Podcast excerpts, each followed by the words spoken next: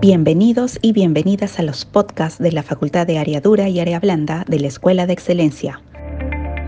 Hola asesores y asesores, soy Carolina Maya, gerente de negocios del área de jardín y bienvenidos a este podcast donde aprenderemos juntos el proyecto de instalación de pasto. En esta ocasión me acompaña el momo de jardín Nelson Correa, quien nos enseñará el paso a paso de este proyecto. Adelante Nelson. Gracias Carolina. Así es asesoras y asesores. Hoy aprenderemos cómo realizar el proyecto de instalación de pasto, así que atentos a todas mis indicaciones. Nelson, ¿y cuáles son los drivers, materiales y herramientas que necesitaremos para realizar este proyecto? Para este proyecto los drivers serán el gras y las semillas. En cuestión de materiales necesitaremos tierra de chacra, humus de lombriz, tierra preparada y guano de caballo. Y las herramientas que utilizaremos para este proyecto son pala, rastrillo y carretilla, pico, tijera y trinche.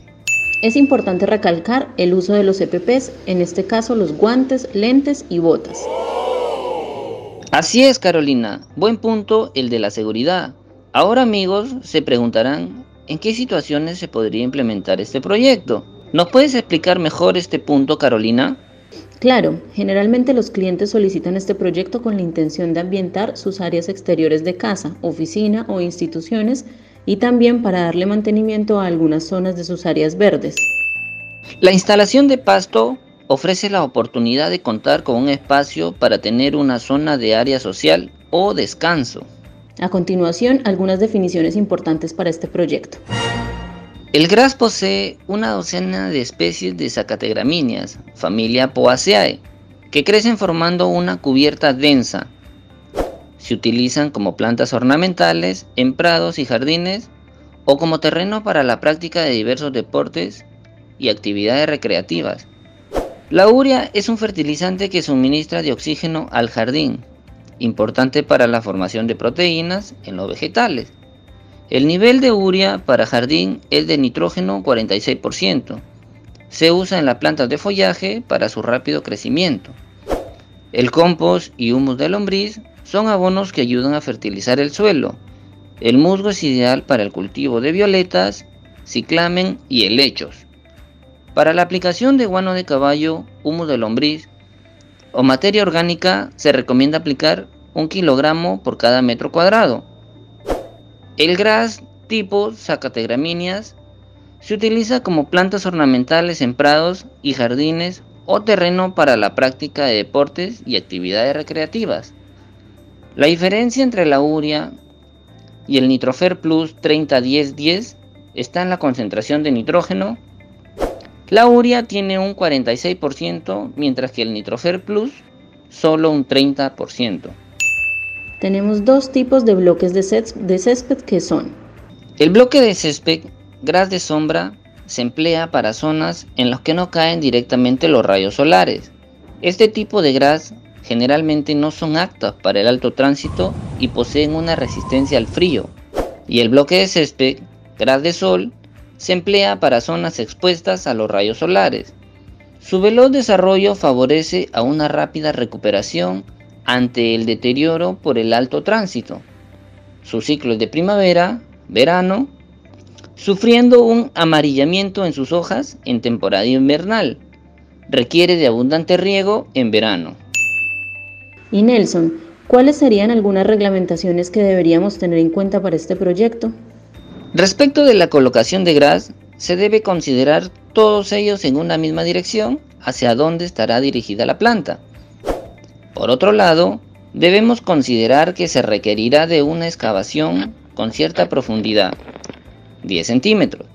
En el caso que se desee instalar gras al costado de aceras o losas, esto con la finalidad de lograr una nivelación entre el área verde y su zona adyacente.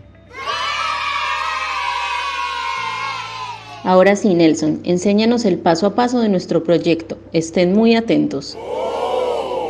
Empecemos con el paso 1. Limpiar el terreno a trabajar, retirando desmontes, vidrios, troncos y otros. Remover el terreno hasta 10 centímetros de profundidad utilizando un pico de jardinería y un rastrillo para limpiar y nivelar el terreno. Picar la tierra y rastrear el terreno, retirando la mala hierba, piedras o el gras seco anterior. Asesoras y asesores, no se olviden de usar sus EPPs, la seguridad es primero. Así es, Carolina. Ahora vayamos con el paso 2.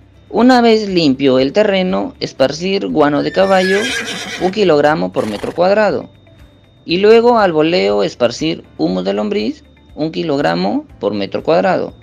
Mezclándolo con un trinche, nivelándolo con un rastrillo, instalar los bloques de césped pegado uno al otro e ir presionando. Una vez instalado el gras, ¿qué paso debemos seguir, Nelson? En el paso 3, regar de inmediato con abundante agua. A los 30 días, aplicar un abono químico, urea y bonus gras. O abono orgánico, humus de lombriz. Mantener siempre con el riego adecuado de acuerdo al tipo de ubicación. Y por último, en el paso 4, regar dos o tres veces por semana. Realizar el riego con la frecuencia que requiera el tipo de gras. Fabuloso, Nelson. Espero que hayan captado muy bien el paso a paso de este proyecto. Es importante mencionarles a nuestros asesores que la dificultad de aplicación de este proyecto es alta y el gasto de inversión es baja. Recalcar a los clientes que no contamos con servicio de instalación para este proyecto. Así es, Carolina. Ahora les indicaré algunos tics de atención al cliente. Dependiendo del nivel de exposición al sol que tendrá el gras, se le deberá recomendar alguno de los tipos de gras de sombra o de sol. El gras de sombra se emplea para zonas en las que no caen directamente los rayos solares. Si la instalación del gras estará al costado de aceras o losas, se recomienda una profundidad de 10 centímetros. Otro tip sería que si el cliente desea mejorar la, tierra arenosa, podemos recomendar tierra de chacra, humus o compost.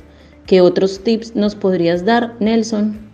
Si el cliente requiere realizar un trasplante de gras, podemos recomendar guano, humus, compost o fertilizante 20-20-20. Si el cliente requiere un mejorador de suelo, podemos recomendar guano, humus, compost y musgo. Para demostrar el perfecto estado de las champas de gras, se debe verificar la tonalidad de verde intenso, hojas sanas, libres de malas hierbas y la tierra compacta que facilita su manipulación. Recuerda ofrecer a nuestros clientes financiamiento con tarjeta CMR. Interesante. ¿Y qué cuidados debemos tener con este proyecto, Nelson? Previo a la instalación, el terreno deberá estar limpio y oxigenado. Por otro lado, una vez culminada la instalación, se debe pisar el gras para fijar la unión con el suelo y así se logra enraizar el gras. Buen dato. Recuerda también realizar el riego con la frecuencia que requerirá el tipo de gras que se haya instalado, considerando que durante las primeras semanas se deberá regar con mayor frecuencia hasta que levante dicho gras. Para más tips y consejos no duden en consultar a fondo su manual de capacitación. Esperamos que este podcast les haya ayudado mucho y que tengan éxito en la venta del proyecto. Gracias, Carolina.